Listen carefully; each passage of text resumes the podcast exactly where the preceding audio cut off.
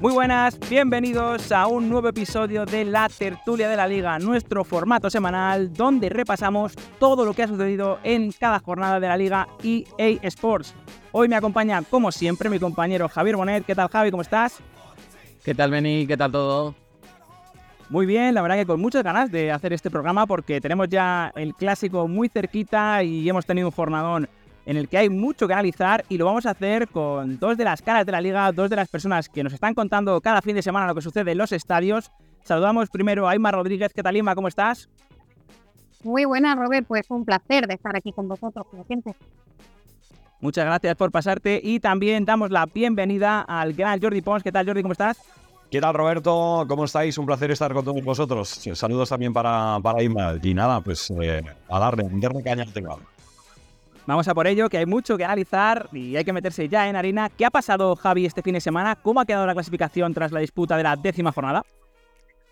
Bueno, vamos eh, rápidamente con esa clasificación y es que el Real Madrid va a llegar al clásico como líder tras ese empate en Sevilla, eso sí, empatado a puntos junto a la revelación de la Liga eSport, un Girona que goleó al Almería. Mientras el Barça va a llegar al clásico con un punto de diferencia respecto al Madrid tras ganar al Athletic y eso sí, con un Atlético de Madrid que está bajo acecho, que es cuarto a tres puntos y con un partido menos. La Real se consolida tras su triunfo ante el Mallorca en unos puestos europeos al que asoma el Rayo tras su victoria en Las Palmas y Osasuna y Valencia vuelven a la senda del triunfo y se sitúan en la parte media alta de la tabla. Muchas cositas han sucedido este fin de semana, pero obviamente toda la atención se la lleva a ese enfrentamiento que se viene este sábado. Eso sí, vamos a repasar poco a poco lo que ha ido sucediendo. Vamos a comenzar por quién ha sido el protagonista, que yo creo que esta semana no ha sido tan difícil como la anterior, que nos volvieron, eh, nos, trajeron, de cabeza, la verdad, porque hubo muchos jugadores destacados. Sin embargo, este fin de semana hemos tenido uno que ha estado por encima de todos. ¿Quién ha sido, Javi?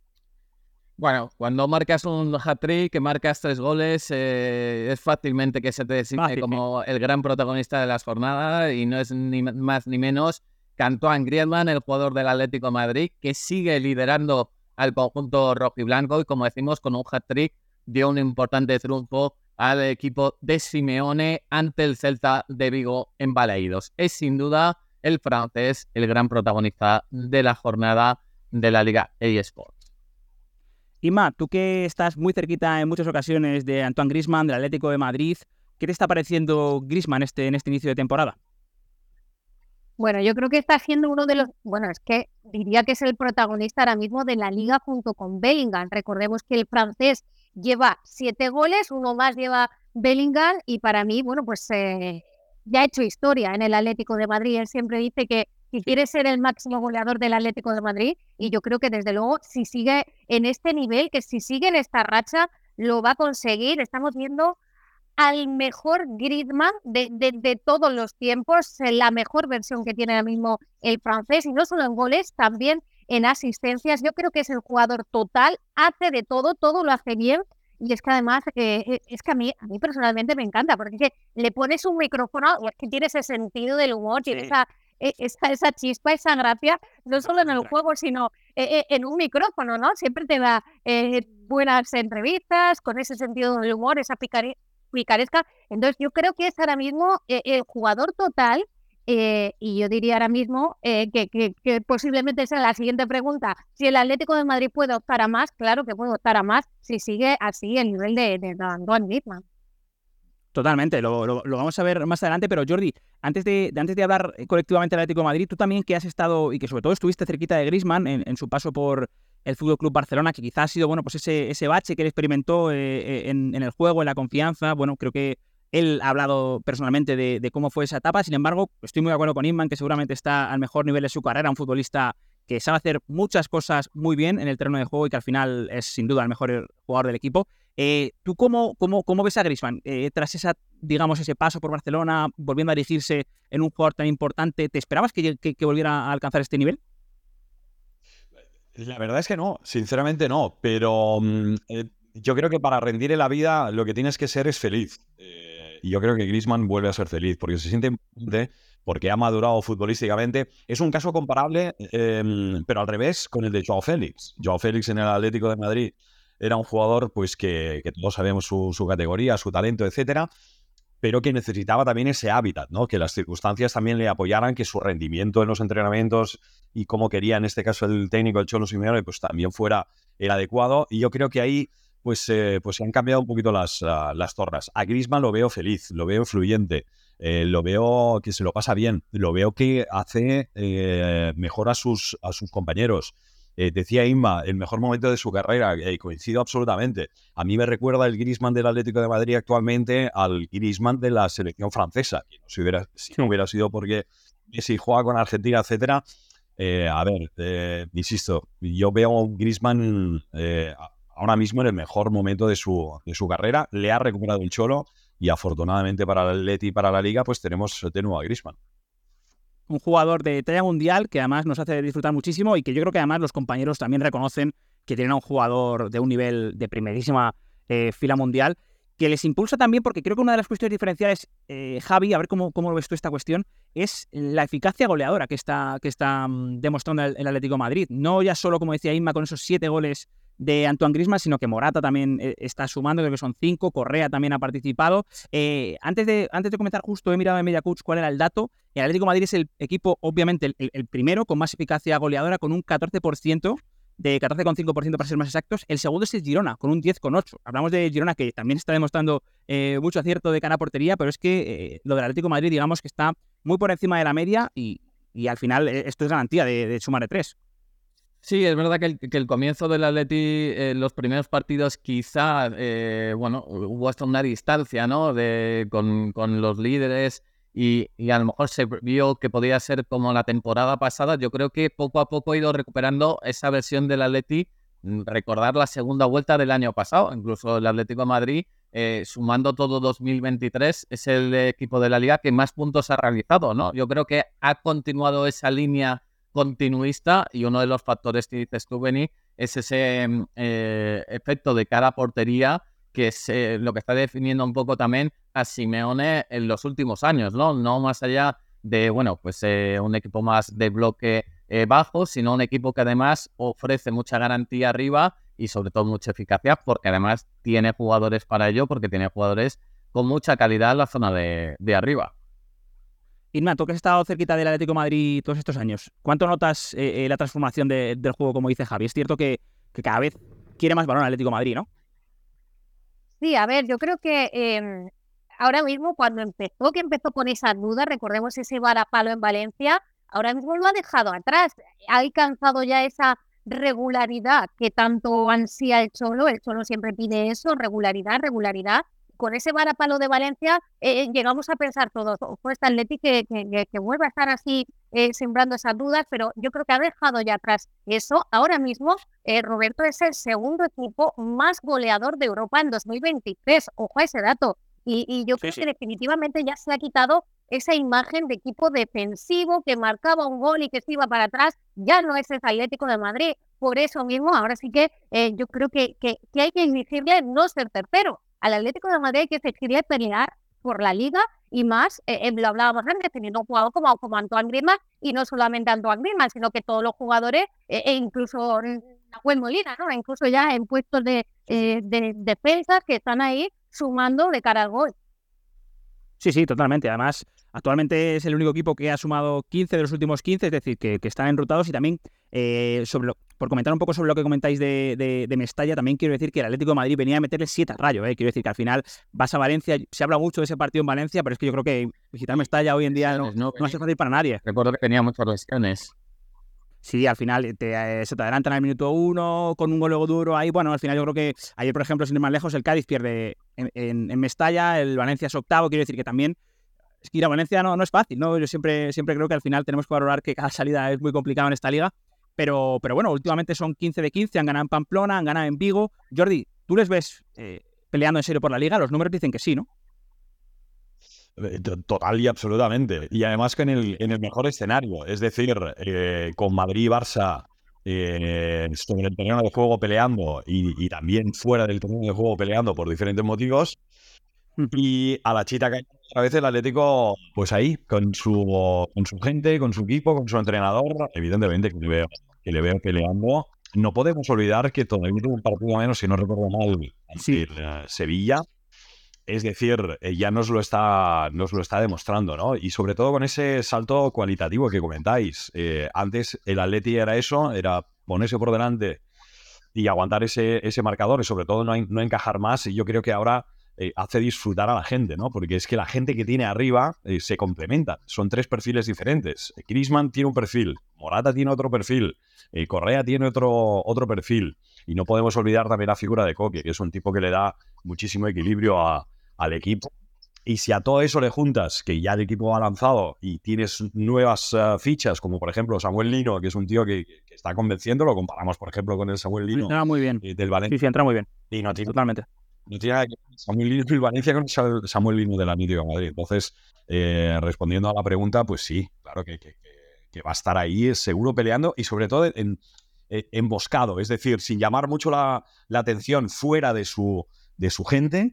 Eh, y yo creo que es, el perfil idóneo y el momento idóneo para seguir atacando y, peleando esa, esa liga partido a partido, ellos lo saben mejor que nadie, tienen al, líder dentro que les marca esta pauta, así que veremos a ver, pero como dice Jordi, tienen un partido aplazado, si lo ganan, será difícil ante el Sevilla, pero se pondrían con 25 igualados contra Madrid y Girona, así que a ver hasta dónde les da a los del Cholo, desde luego parece que van a estar luchando por el título hasta el final. Vamos a pasar ahora a hablar de quién marcó el golazo de la jornada. Es verdad que justo este fin de semana yo creo que no hemos tenido digamos, golazos cinco estrellas, pero sí que hemos tenido grandes goles y en este caso nos hemos quedado con una gran combinación y sobre todo, Javi, de un delantero que está enrachado y que merecía también eh, eh, esta mención. Sí, eh, sobre todo nos podíamos quedar con, cualquiera de los dos goles que, marcó el, futbolista ucraniano. Hablamos de Artem Dovnik, el jugador, el delantero de, del Girona, que marcó en una gran jugada colectiva el 2 a 2. Y nos quedamos con el 0 a 2 porque certificaba salir remontada y además hizo un gran desmarque, controló dentro del área, recortó ante dos defensores y la cruzó al palo contrario. Es un auténtico golazo de killer de Dovnik que sonaba así en la Liga TV. Sí, sí, totalmente. Bueno, pues ahí está el Girona, eh, recuperando balones continuamente. La pelota para Dovic dentro del área, está muy solo Dovic, el ucraniano busca el remate.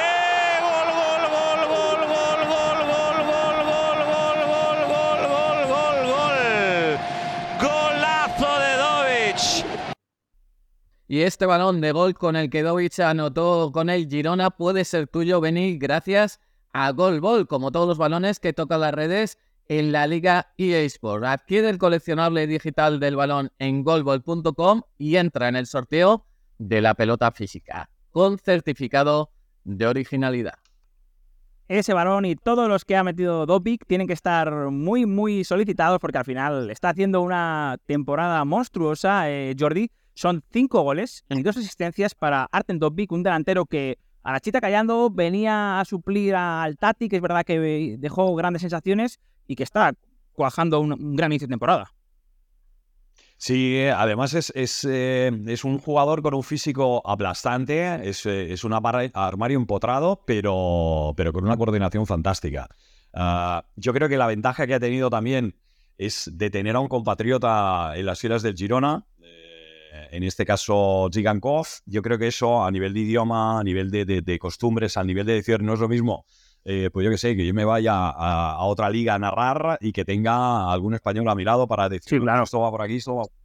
Eso, eso se nota muchísimo, ¿no? Y, mérito, mérito pues, eh, pues evidentemente de, de Mitchell y, de un Girona y de una ciudad que está en un momento de forma absolutamente espectacular. ¿no? Son, cuando un equipo está en buena dinámica y cuando un equipo pierde eh, jugadores importantes como ha perdido el Girona y lo retoca de nuevo y, sigue ahí arriba, sino que, que, va, mucho mejor que el año pasado, pues es, todo fantástico. Pero, pero sí, además eh, un jugador que viene de Ucrania, donde ya sabes lo que está sucediendo, yo creo que tiene, mucho.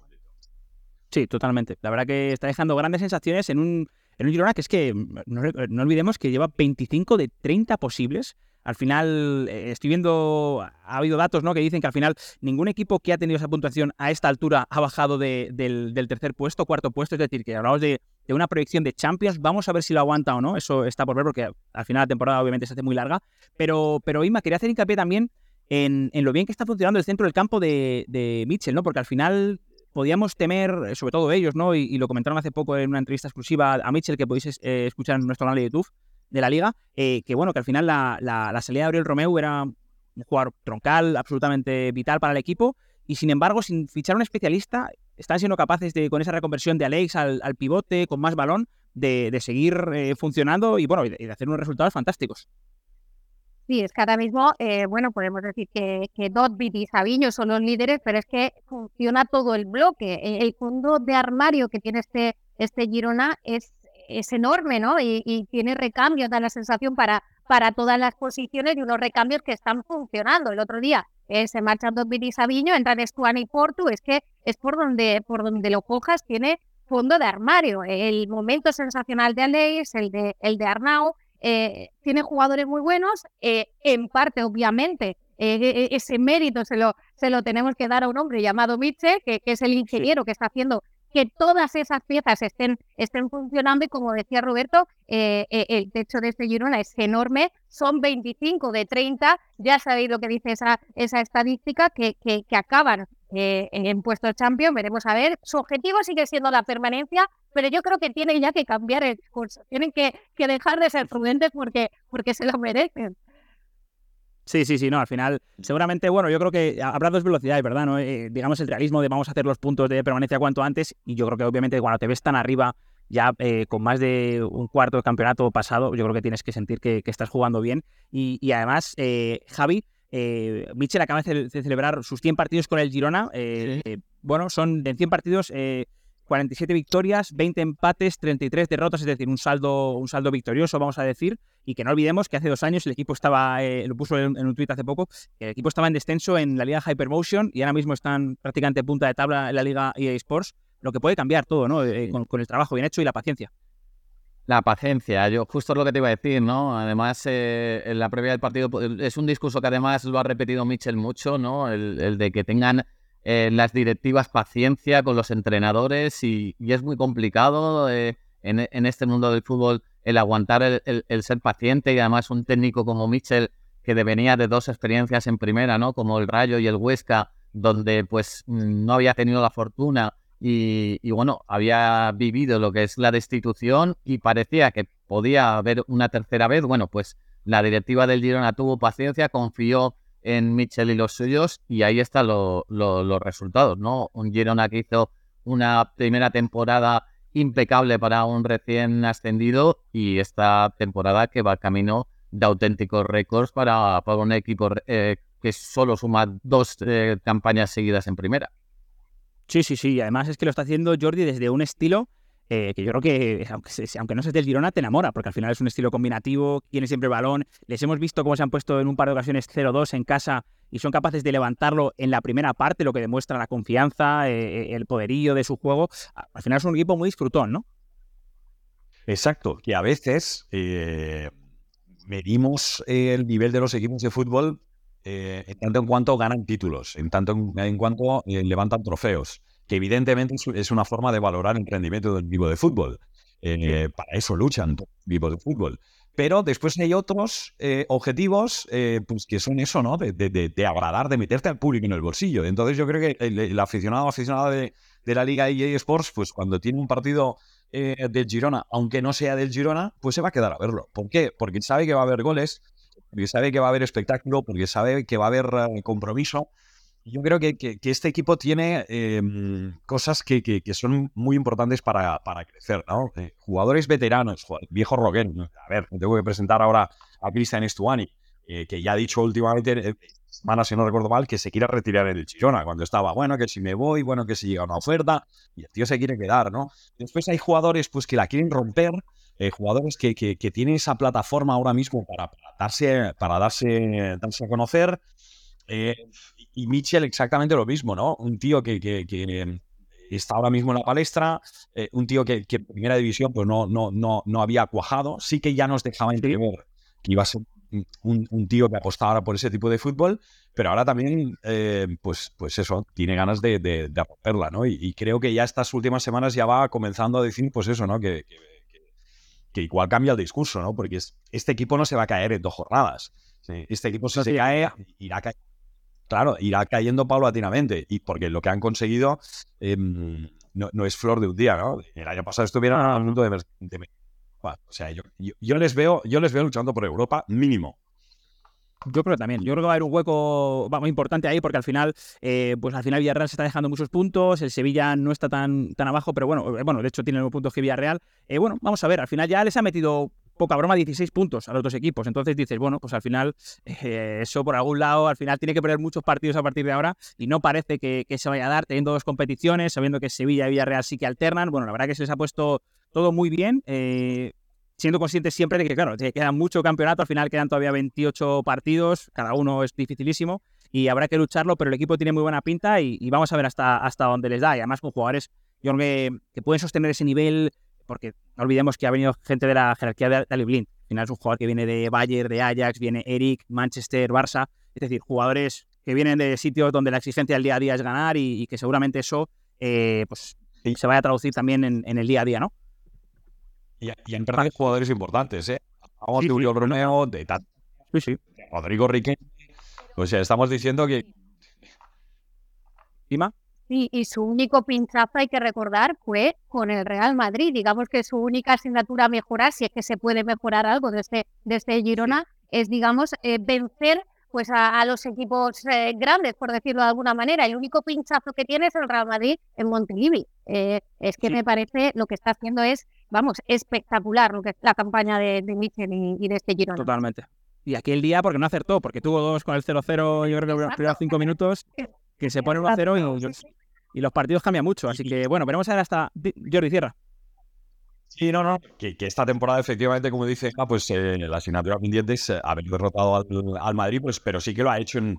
Le ha sacado los colores en, eh, en otras, otras, campañas y, bueno, con, ganas de, apostar, ¿no? Llega el grande y, se, se, confía y te llega el, el teóricamente débil y se viene, se viene arriba. Sí, evidentemente, eso lo tiene que sostener y claro, eh, eh, cuando vuelva a jugar contra Madrid, cuando vuelva a jugar contra el Barça, pues eh, los dos grandes del fútbol español estarán con las orejas así y les, será más complicado, obviamente.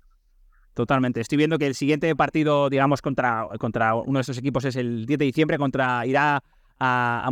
Así que bueno, veremos a ver. Todavía antes quedan muchos partidos muy difíciles, porque aquí ya hemos hablado que cada partido es un reto mayúsculo, así que veremos a ver qué sucede, pero no olvides que este balón con el que Dobbik metió su tercer gol, también el segundo, también los de Sabillo, los de Grisman, los de Mark Yu, los de Dobbik, los de Carvajal, todos los puedes encontrar en golbol.com, una compañía que tiene embajadores como Modri, como Courtois, como Silva, como Llorente, como Luis Suárez, casi nada, ya sabes, golbol.com, todos los balones que tocan la red de la liga EA Sports pueden ser tuyos. Vamos a pasar ahora, Javi, a ver quién nos ha dejado la declaración más destacada de la jornada. ¿Quién es en este caso? Sí, sobre todo hemos cogido a un debutante, alguien que es muy interesante siempre escuchar, sobre todo porque va a liderar a un equipo importante de la Liga eSport. Hablamos del técnico Diego Alonso, el entrenador del Sevilla, que consiguió un trabajado punto en la visita del Real Madrid al Sánchez Pijuán. Durante momentos, además, el conjunto espalense maniató al equipo blanco en un comienzo esperanzador para los sevillistas y analizaba así el técnico uruguayo el encuentro ante el equipo de Ancelotti. Creo que el equipo fue valiente, lo que les pedí eh, antes del juego lo cumplieron, un equipo que le golpearon porque Madrid atacó y nosotros insistimos, creo que tuvimos eh, mayor cantidad de remate al arco, fue parejo, pero mayor cantidad de remate, eso habla de, de la, de la postura que tuvo el equipo y por otro lado, lógicamente, eh, nos hubiera gustado quedarnos tres puntos, lo vimos, este, lo vimos que no lo podíamos quedar porque realmente el equipo estaba, estaba bien. Lamentablemente en una pelota quieta no, nos terminan empatando, pero el equipo creo que hizo un gran partido. Compitió muy bien Inma el, Sevilla en, ante el Madrid, pero sobre todo, además, eh, liderados por un, Sergio Ramos, que yo creo que ya ante el Barça eh, demostró que, sigue muy vigente, pese a ese autogol, que fue algo de mala suerte y que volvió a demostrarlo ante, ante su equipo. Sí, a ver, la carta de presentación de, Diego Alonso creo que no ha podido ser mejor. Yo creía que íbamos a escuchar la arenga, ¿eh? que a mí me encantó. Y, ya se ha visto ese, ese carácter, esa, esa sangre uruguaya. Em, me gusta cómo trabaja Diego Alonso también ese aspecto anímico, que a mí me encanta. Yo si fuera entrenadora eh, eh, insistiría muchísimo en ese aspecto anímico y me encantó, bueno, pues esa, esa arenga que dio antes y después, porque luego después eh, el Sevilla puso esa arenga también que dio viendo el Mister después. Em, me gusta también esta apuesta al final de, los veteranos, ¿no? está viendo cómo cuenta con los veteranos y los alaba además en público. Era algo que no hacía del todo Mendilibar y me parece muy, muy, inteligente porque al final, bueno, eh, yo creo que Diego Alonso dice, bueno, voy a llevarme muy bien con todos, voy a elogiar muy bien también a esos veteranos que, que al final, bueno, pues siempre son un poquito más duros de pelar cuando, cuando llega la hora de la verdad. Y, y por supuesto, Sergio Ramos está eh, siendo el líder de este Sevilla, ha mejorado mucho la defensa con él, a punto estuvo de hacer gol y, yo, bueno, pues eh, confío mucho en este, en este Sevilla ahora de la mano de Diego Alonso, la verdad. Totalmente de acuerdo. Además, eh, me parece muy, muy interesante lo que destaca Sima, a ver qué piensa Jordi, de, cómo se ha acercado a, Diego Alonso a los veteranos, ¿verdad? Ayer he escuchado una, un corte en, la previa de, Champions, que juegan partidazo ante el Arsenal hoy, por cierto, en el Pizjuán, eh, de, cómo se estaba acercando a los veteranos, ¿no? A los Navas, a los Acuña, a los Fernando, a los Sergio Ramos, es decir, a los jugadores que, digamos, que tienen peso en el vestuario y que en un momento dado pueden ser quizá los que bueno, al final los que van a liderar al vestuario, ¿no? Por, por esa ascendencia que tienen natural. ¿Cómo está intentando que siempre, él decía algo como, se piensa que los entrenadores eh, tememos a estos jugadores y sin embargo nos hace el trabajo más fácil? Eh, totalmente, porque son los jugadores más experimentados. Quizás alguno de los que has nombrado, eh, pues no tenía una relación, vamos a decir que especialmente fluida con el anterior técnico. Eh, bueno, y ahí pues lo primero, lo primero que hace un entrenador cuando entra en un usuario nuevo es saber eh, pues, de qué pie calza cada, cada perfil y cada carácter de, jugador, ¿no? Hay jugadores que pasan de estar denostados a tener oportunidades, jugadores que pasan de ser poco importantes a serlo, y entonces ahí pues, eh, pues ha hecho una, una criba y, y, para mí que lo, lo, que necesita el Sevilla, digo, Alonso, pues son jugadores importantes. Le ha escogido a los jugadores veteranos. A partir de ahí, pues bueno, ya hemos visto un, un Sevilla que le planta cara al, al Real Madrid, a Sergio Ramos hipermotivado porque jugaba ante el Real Madrid, porque mucha gente le ha dicho que ya estaba acabado para el fútbol de élite y nos están demostrando que hay del peluquín.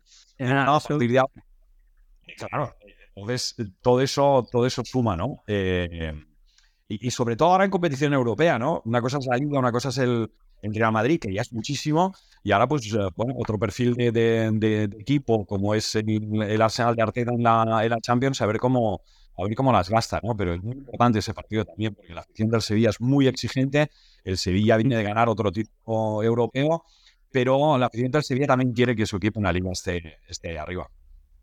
Totalmente de acuerdo. Y al final es una cuestión, yo seguramente fue el debe ¿no? de la temporada pasada que acabó, la verdad que fantásticamente. No sé si lo firmarían, yo creo que volverían a firmarlo, pero al final hay que sufrir mucho todos los meses y no sabes cómo acabar, así que seguramente quieren que su equipo despegue.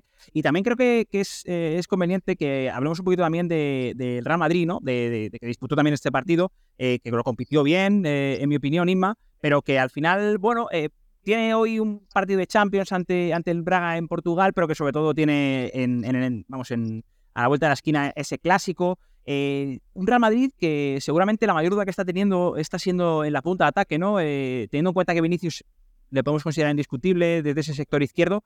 La duda que puede tener Ancelotti, ¿verdad?, es, es si opta de nuevo por Rodrigo, como fue en Sevilla, eh, un 9 más móvil, digamos, o si, o si introduce a José Lu, ¿no? Un jugador de un perfil completamente diferente, que le da más presencia en área.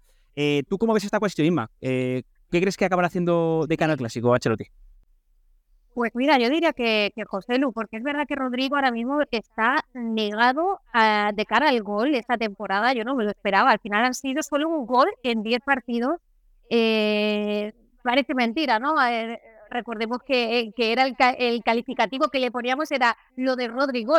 Eh, porque es que antes convertía todo en oro lo que tocaba y ahora no. O sea, está irreconocible. desde luego que para el clásico el Real Madrid se va a encomendar a Bellingham eh, son ocho goles, recordemos los del inglés. Para mí es el partido donde tiene que dar ya definitivamente el inglés ese golpe sobre la mesa, ese golpe de autoridad, aunque ya lo ha dado, porque ha superado eh, todas las expectativas que podíamos imaginar. Pero yo creo que es el partido en el que está diciendo, sí, sí, esperaros que aquí voy yo y, voy a dar ese golpecito sobre la mesa. Em, tiene que ser clave teniendo en cuenta, pues eso, que ni Vinicius y sobre todo Rodrigo, eh, que no está teniendo gol, pues eh, va a ser el hombre sin duda Bellingham de, este, de este clásico. Eh, veremos lo que pasa, pero yo me, me inclino un poquito más por José Lu porque, porque hemos visto que Rodrigo no, no, está enchufado y ese aspecto anímico de confianza en un jugador es clave y en un partido como un clásico, pues tienes que poner al, al, más, al que más confiado esté. Me interesa mucho este tema. ¿Cómo, cómo lo veis vosotros? Eh, Javi, primero, ¿tú qué crees que hará Ancelotti? Pues eh, es, es, difícil, ¿eh? No, sabría qué decir, porque yo creo que para una para, para un equipo como el Barça, yo apostaría más por, por un jugador como Rodrigo, ¿no? Con, con, con, esa movilidad.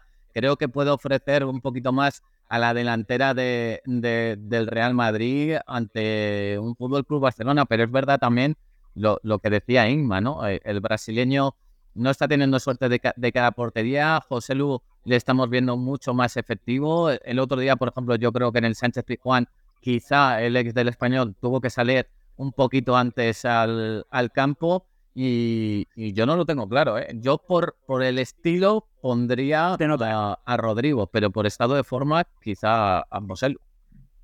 Jordi, mojate. ¿Qué opinas tú?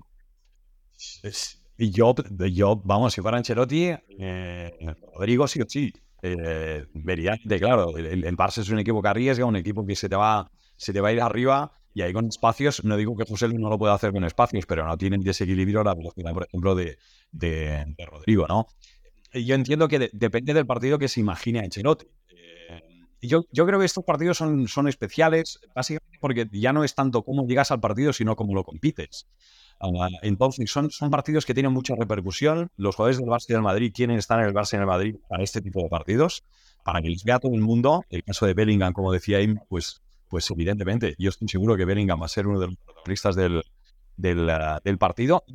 Y, para Rodrigo, eh, sí, llega mejor, eh, evidentemente, José al partido, pues por ese rendimiento, pues se merece ser eh, titular, ¿no? Pero tú imagínate a Rodrigo, si te dice, no, vas a ser titular, sabes que no estás teniendo una buena temporada y sabes que si te ponen de titular y te lo dicen, eh, tienes la oportunidad de borrar todo eso, de callar todas las bocas y decir, bueno, Rodrigo ha vuelto y lo ha hecho a grande ante el, ante el Fútbol Club Barcelona, ¿no? Por tanto, yo creo que ahí pues, pues tienes esa, esas dos armas, ¿no? La pena para el Madrid es que no tiene mucho más, que yo creo que eso es una, eh, bueno, los, jugadores importantes, uno en cada posición y etcétera, eh, militado en defensa, yo creo que el, Madrid ahora mismo es inferior al Madrid de la, pasada campaña y que, al igual que el Barça, que está plagado de elecciones, hasta el momento está, mm, yo creo que sobreviviendo bastante bien a, o capeando el, el temporal ven encima.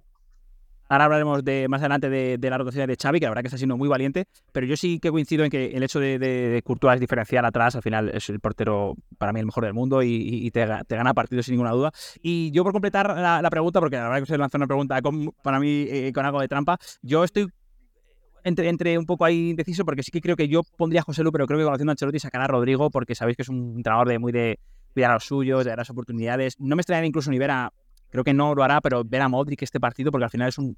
Eh, Sabéis cómo es con las jerarquías, con los partidos grandes. Bueno, veremos a ver qué sucede. Lo que, lo que es claro es que tienen que ganar también hoy eh, ante, ante el Braga en Portugal, así que veremos a ver qué sucede. Y vamos a, hablar ya del de, siguiente protagonista, que no puede ser otro que un entrenador que está manteniendo al equipo, a su Rayo Vallecano, eh, con, las mismas prestaciones que prácticamente que, su sucesor. perdón, que su antecesor, Bonet. Sí, hablamos de Francisco, que quizá, no sé si ahora estarán de acuerdo un poco en, eh, nuestros compañeros, que está perfeccionando el sistema de Iraola, que gran resultado le dio a ese Rayo Vallecano durante dos temporadas en Primera División. El equipo franjirrojo logró este fin de semana una, una importante victoria en Gran Canaria y ya está rozando los puestos europeos. Solo dos derrotas en diez partidos gracias, como decimos, a un técnico que ha seguido esa idea continuista, pero que además la ha perfeccionado y ha puesto su sello. ¿Cómo, cómo ves esto, Jordi? Eh, yo creo que sí que es cierto que, o sea, llevan sin perder desde el 2 de septiembre, no es nada fácil, creo que muy pocos equipos pueden decir que llevan seis jornadas sin perder. ¿Cómo, ¿Qué te está pareciendo a ti este Radio Francisco? Me está pareciendo un, equipo bueno que, que, mantiene muchas cosas de lo que era el equipo de, de Iraola. Quizás ahora opta por, ah, no tengo la estadística en mano, pero eh, por los partidos que me ha tocado narrarle, eh, quizás con un poco menos de, posesión, siempre que la tiene, eh, la tiene en campo contrario, pero es un equipo que es una avalancha. Es una, es una ola de 5 metros. O sea, te pasa por encima, te dejan la lona y si te, te exige eh, el 300%. Es decir, a la que te das un respiro, a la que paras un poco, te pasan por encima, ¿no? Yo creo que tiene dos, dos bandas absolutamente espectaculares, como son Balliu y con Isi, aunque Isi juega con bastante libertad de movimientos, y la otra con el Pacha Espino y con Álvaro García. Yo creo que son dos de las mejores bandas en profundidad en juego de, la liga, ¿no? Em, la seguridad que tiene Dimitrescu, ¿no? Yo creo que es más vertical, es más eléctrico y quizás un poquito más ah, productivo. Ahí sí que tengo una estadística, cuarto equipo de la liga con más remates.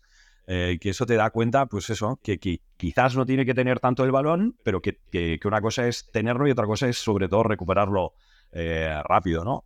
El quinto equipo de la liga que más recorre distancia en alta intensidad, yo creo que ahí está la, quizás la, la evolución. Y además le ha enseñado ya cuatro penaltis, ¿no? Es decir, que está merodeando el era contraria, ¿no? O sea, yo, veo un equipo también de los, de los disfrutones, de los que te plantas de delante sí, sí, llegas para disfrutar. Totalmente de acuerdo, muy de acuerdo, porque al final creo que es un equipo, eh, para mí, algo, algo más eh, posicional, no, no va tanto arriba en la presión. Creo que también, y esto, Inma, eh, lo enlazo con el siguiente tema, para mí es también, tiene mucho que ver con, con Raúl Tomás, ¿no? Al final, Raúl Tomás, que al final seguramente es jugador con más talento de la plantilla, hay que introducirle y no es un perfil parecido, no es un perfil como Camello, que le puedas lanzar tanto la presión, que le puedas obligar a, hacer tantas carreras defensivas, de tanto apretar al central. Entonces creo que tienes que matizar un poco cómo juegas para habilitarle un espacio, porque al final es un jugador diferencial, ¿no? Sí, sin duda. Mira, me gusta que me hagas esta pregunta al final porque hago muchísimo el rayo. El otro día lo hice también en Las Palmas. Em, eh, sí, es verdad que Camello es como más un media punta, ¿no? Pero lo curioso es que todavía sus delanteros pues siguen sin ver gol. Hay que destacar que, que, el único gol del delantero puro viene del, de, Falcao en la jornada ante el Mallorca, un gol de penalti. Y todos los goles de este Rayo Vallecano han sido de jugadores de segunda línea. De Álvaro, de Isi, Patensí, Oscar Valentín, Quique Pérez, eh, eh Bebé ayer, eh, antes de ayer. Entonces, eh, todos los goles vienen de jugadores de segunda línea, insiste Francisco en que, en que calma, en que confía en que llegará el gol de, sus delanteros, pero es el único aspecto, digamos, a mejorar de este, de este rayo que está siendo valiente, que está siendo alegre, que es lo que les pide Francisco, y hay que destacar a Francisco, porque cuando llegó Francisco después del legado que dejó ir a Ola, no fue fácil y se ha ganado a todo el mundo, se ha ganado al equipo, un equipo que yo destacaría eh, más allá de, ese paso al frente que han dado jugadores como pues como Pate, sí, que está siendo determinante en la medular, como Oscar Valentín, que ha dado un paso enorme frente eh, eh, con la marcha de, de sí, sí, es que se marchó Comisaña, nos echábamos las manos en la cabeza y llegó Oscar Valentín y, bueno, se ha ganado hasta, hasta la capitanía ahora mismo. Entonces, yo creo que Francisco ha dado la clave y cuando llegó Francisco, yo por lo menos por lo que palpaba en el ambiente y sobre todo en la afición vaticana era, ojo a Francisco, veremos cómo lo hace, que es que se nos ha ido en la ola. Y Francisco, salvo aquel accidente con el Atlético de Madrid, es que son dos derrotas de diez jornadas, lo decía Dimitrescu ante Las Palmas, dice, es el punto de inflexión que solo hemos perdido dos partidos y que tienen un porterazo como, como Dini el otro día, eh, eh, pues parando ese, ese penalti a Munir, eh, y, el momento de, de, Álvaro García, que está como un tren. Es verdad que, que Isi en ese partido ante Las Palmas estuvo un poquito más apagado, pero es que eh, todos los jugadores están enchufados. Salvo, y, yo espero y deseo que, que, vean ya gol eh, RDT y Camello, porque yo creo que, que, están llegando en ese momento ya de, de, llegar a frustrarse, aunque ellos digan que no, pero yo creo que sí, porque al final ese momento de confianza es clave. Y dejo de hablar ya del rayo.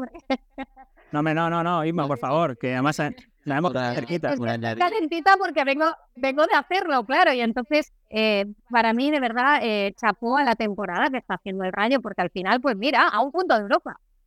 Sí, por añadir un poco, eh, Beni, lo que decía Inma, es verdad que todos están enchufados. Hay grandes versiones como la de Dimi, la de Álvaro García, los centrales, que quizás yo creo que es lo que más ha cambiado de este rayo, eh, con la marcha de Catena, con Ariane, Ariane y Lejoen, que son un poquito más eh, los que no dan quizá esa salida y es, vemos un rayo un poquito más vertical, pero que aún no estamos viendo la mejor versión de Isi Palazón, un Trejo que está saliendo a veces desde el banquillo, como el otro día, que se aportó, pero no es la mejor versión del argentino. RDT, que es lo que decía Inma, que aún le falta marcar. O sea, queda aún un margen de mejora. Ojo a este rayo si consigue, pues que eso, que RDT marque una gran versión de Isi Palazón, porque eh, puede llamar un poco a, Europa sin ninguna duda tras eh, lo visto la temporada pasada con Iraola. A mí me, está sorprendiendo mucho el trabajo de, Francisco. La verdad que se quedaron muy cerquita, así que, Jordi. Sí, sí, no, es un, apunte muy rápido. Eh, yo que vengo también, aparte lo que, lo que, me, lo que es un, un ADN diferente eh, y sobre todo en la capital, en Madrid, en la capital de España, pues eh, tener que competir contra el Madrid, tener que competir contra el Atlético de Madrid y hacerlo de esa forma, yo creo que para gente de Vallecas, de barrio, eh, es, un hecho absolutamente diferencial y que yo creo que le da todavía más matices a, a la liga, sin lugar a dudas. Sin duda, totalmente de acuerdo. La vida pirata, Javi Bonet lo sabe bien. La verdad que es un lujazo, Vallecas, es un campazo, así que lo seguiremos disfrutando y perfectamente van a estar luchando, compro perfectamente lo que dice Bonet, que van a estar ahí cerca de Europa, porque al final lo estuvieron el año pasado. También tiene que tener de frutos, que es un jugador diferencial, no está teniendo de momento sitio por, por la gran competencia que hay, pero, pero al final hay, hay recursos en el banquillo, así que veremos a ver cómo los gestiona Francisco de momento. Gran inicio, 16 de 30, son séptimos, dos derrotas, a seguir trabajando. Y vamos a hablar ahora ya para terminar este podcast de quién nos ha dejado el dato más destacado de la jornada, que es más que merecido hablar de él. Sí, eh, hace apenas una semana venía, hablábamos de la Ninja Mal, que hacía historia en la Liga de Sports, pues otro jugador del Fútbol Club Barcelona, otro canterano, Mark lo hizo una semana más tarde, otro récord al convertirse en el debutante con gol más joven del siglo XXI para el Barça, 17 años y 291 días. Vaya eh, día para él marcar y dar la victoria al conjunto de Xavi Hernández ante el Athletic Club debutando con ese gol. Es que encima eh, eh, en la jornada 3000 para estos dos equipos, en un enfrentamiento histórico, el gol decisivo, Jordi, un chico 2006, eh, tú que estás allí, que seguramente tengas más conocimiento de cómo le ha ido en la cantera, ¿cómo, cómo es el juego de, de Mark Bueno, pues es, un tío que, necesita muy poquito, como hemos visto, para, para marcar. Tuve la, la, oportunidad, la suerte de, comentar el partido y de narrar y, recuerdo el, plano que le hacen a Xavi, nuestros compañeros de realización, eh, que después Xavi en la rueda de prensa confiesa, ¿no? Que le dice, vas a tener una y la vas a meter. Es decir, son jugadores con desparpajo. Em, yo creo que no es un jugador... Em, a ver, eh, no tengo una bola de cristal, pero no va a ser el, delantero centro titular del Barça durante décadas, pero sí que es aprovechable en momento de circunstancias ahora con lesiones pues, eh, pues eso, jugadores que, aportan su granito de, arena. Este chaval es internacional en categorías inferiores con la selección española. Ahora se ha dado a conocer con ese récord, con ese gol. Em, yo la gran diferencia que veo, y que lo reconocía también Xavi, eh, recuerdo cuando vi debutar a Xavi, cuando vi debutar a Andrés Iniesta, eran jugadores que, necesitaron unos cuantos partidos para convencer, eh, convencer a la afición, para, para, que no se les viera timuratos en el terreno de juego. Y estos tíos, estos chavales eh, que, se empiezan a afeitar, es que como tiene que ser. Tiene que ser, o sea, es, salir, es fútbol, es fútbol moderno. Y entonces, eh, eh, claro, es que estás, estás peleando para que te llegue esta oportunidad y tienes que estar, tienes que estar preparado, ¿no? Y, espérate, porque esa generación yo creo que van a salir todavía más, más jugadores, ¿no? Ellos lo saben, saben que el equipo está cogido con pinzas, el primer equipo, que hay lesiones, etcétera, que el club no tiene excesivamente dinero o mucho dinero para poder fichar y eso yo creo que también se, nota para que cuando aparezcan, pues, eh, pues digan, bueno, es que nosotros también tenemos nuestro, nuestro derecho, ¿no? Pero no podemos olvidar que lo, más fácil, entre comillas, es llegar, eh, tener una noche, tener un día de gloria. Lo más es mantenerte ahí, ¿no? Pero, pero bueno, hay que felicitar. Sobre todo, por, aunque por circunstancias los, los ponga, ¿no? Como hizo en su día Rijkaard, como hizo en su día, sobre todo, Pep Guardiola, con, eh, con jugadores de la talla de Busquets, que estaba jugando en tercera división, lo, lo, metió a jugar en primera división. Kuman, el denostado Kuman, también lo, lo hacía, y ahora Xavi Hernández. Muy de acuerdo, muy de acuerdo en, en tu análisis y además pensando, Inma, en que, como decía Bonet, es que hablamos hace poco del récord de Yamal, pero es que eh, Pedri cuando vuelva es un jugador también joven, Gaby que es centenario ya, pero es un jugador, va a ser histórico para mí, Valde, Fermín, eh, bueno, la verdad es que tiene una nueva generación de oro el Barça. Es que, a ver, lo del chaval, eh, lo de Yu, eh, es imposible no emocionarte con él, ¿no? Yo veía esa cara de emoción en él y en su familia y, me emocionaba yo también. Lo más curioso es que apenas juega con, con el Barça B, sino que, eh, que sale directamente del juvenil. Y, decía Charlie, me quedo con unas palabras que decía el otro día, dice, es que tiene esa cara de, de mister, ponme, por favor. Eh, y entonces al final te das cuenta, pues como dice Jordi, ¿no? El, el Barça al final es una fábrica de, de, sacar jugadores. Al final el otro día se echaban de la Mesía jugando, aprovechando todas esas lesiones que está teniendo el Barça. Eh, además, importante, un delantero centro, porque sí que habían sacado otras posiciones siempre, ¿no? Pero, pero no un delantero centro que le viene muy bien para sustituir a Lewandowski. A mí me encantaría verlo en el clásico y, haciendo además un buen partido, ¿eh? Sí, sí. Vamos a ver la del clásico porque, bueno, eh, tiene muchas bajas el Barça, además bajas muy importantes. Lo has comenzado tú antes, Jordi, que al final los Pedri, los Frenkie, eh, los Lewandowski, Rafinha, al final son jugadores muy importantes, todos ellos titulares, y, vamos a ver eh, cómo acaba formando Xavi el 11, no solo de la Champions, que tiene mañana miércoles, sino el, sábado en el, en el clásico, pero el que sí que parece que estará Javi Bonet es Joao Félix, ¿no? que al final ha caído de pie en el Fútbol Club Barcelona. Lo volvió a demostrar ante el Athletic, ¿no? Se le ve suelto, se le ve, pues, eh, quizá en, su mejor versión desde que está aquí en la Liga Española. Xavi Hernández le ha acoplado perfectamente al esquema, lo que quiere. Yo creo que recuerda un poco al Joe Félix de con Portugal, que a veces le hemos visto eh, pues con esa magia, cuando está relajado, cuando se centra solo en, su calidad y también con el trabajo. Y bueno, eh, vamos a ver, ¿no? A ver un poco también en los grandes partidos, como puede ser un clásico, eh, que yo, Félix, qué versión podemos ver, si puede ser decisivo, que yo creo que es ya eh, un poco lo que quizá hay que pedir, ¿no? Se le ve esos detalles, se le ve que es un jugador muy importante, pero a ver si en grandes partidos, como puede ser el clásico, pues puede ser el, jugador del partido tiene pinta de que, de que es un jugador llamado a, hacer esa clase de, de, popellas, ¿no? Al final es un jugador que vino con un cartel que creo que su talento lo merece, pero bueno, al final es que es tan difícil aterrizar a un equipo, conseguir cuadrar. Eh, bueno, al final Joao Félix está en esa búsqueda del rendimiento, veremos a ver, con Xavi confía mucho, así que lo dejamos todo para el próximo sábado a las 4 y cuarto. Eso sí, vamos a repasar también, Javi, qué nos depara el resto de jornada, porque hay clásico, pero hay otros nueve partidazos de los que también hay que estar muy pendientes. Sí, y eh, comienza este mismo viernes 27 eh, con la apertura de esa jornada 11 de la Liga eSports y comienza nada más y menos con el colíder de la liga, hablamos con el Girona, Girona Celta a las 9 de la noche. Vaya partidazo para abrir la jornada. El sábado sigue la acción a las 2 de la tarde con el Almería a Las Palmas a las 4 y cuarto. Ya sabéis, el clásico de Montjuic a las 6 y media. Real Club Deportivo Mallorca Getafe y a las 9 cierra el sábado Cádiz-Sevilla. Y el domingo cuatro partidos, a las 2 Betis Osasuna, a las 4 y cuarto Rayo Vallecano Real Sociedad, a las 6 y media Athletic Valencia y a las 9 Atlético de Madrid a la vez. La jornada 11 la cierran el lunes a las 9 el Granada y el Villarreal, así que ya sabéis todos muy pendientes no solo del clásico, a las 4 y cuarto, donde por cierto estaremos haciendo una previa en todos los canales digitales de la liga desde las 2 y media, Así que os esperamos allí con la llenada de jugadores, con muchos protagonistas, con por supuesto el partido, eh, bueno, no, no es, eh, digamos, de una second screen para, para, vivir el partido, por supuesto, siempre pendientes de Dazón, pero, pero una second screen, por si acaso no podéis vivirlo, pues ahí estaremos para, para contároslo. Y por supuesto también la rueda de prensa, así que bueno, tenemos un jornadón por delante.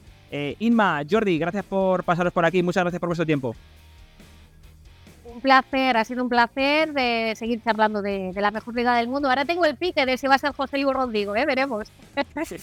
Lo deriviremos el próximo fin de. Jordi, gracias.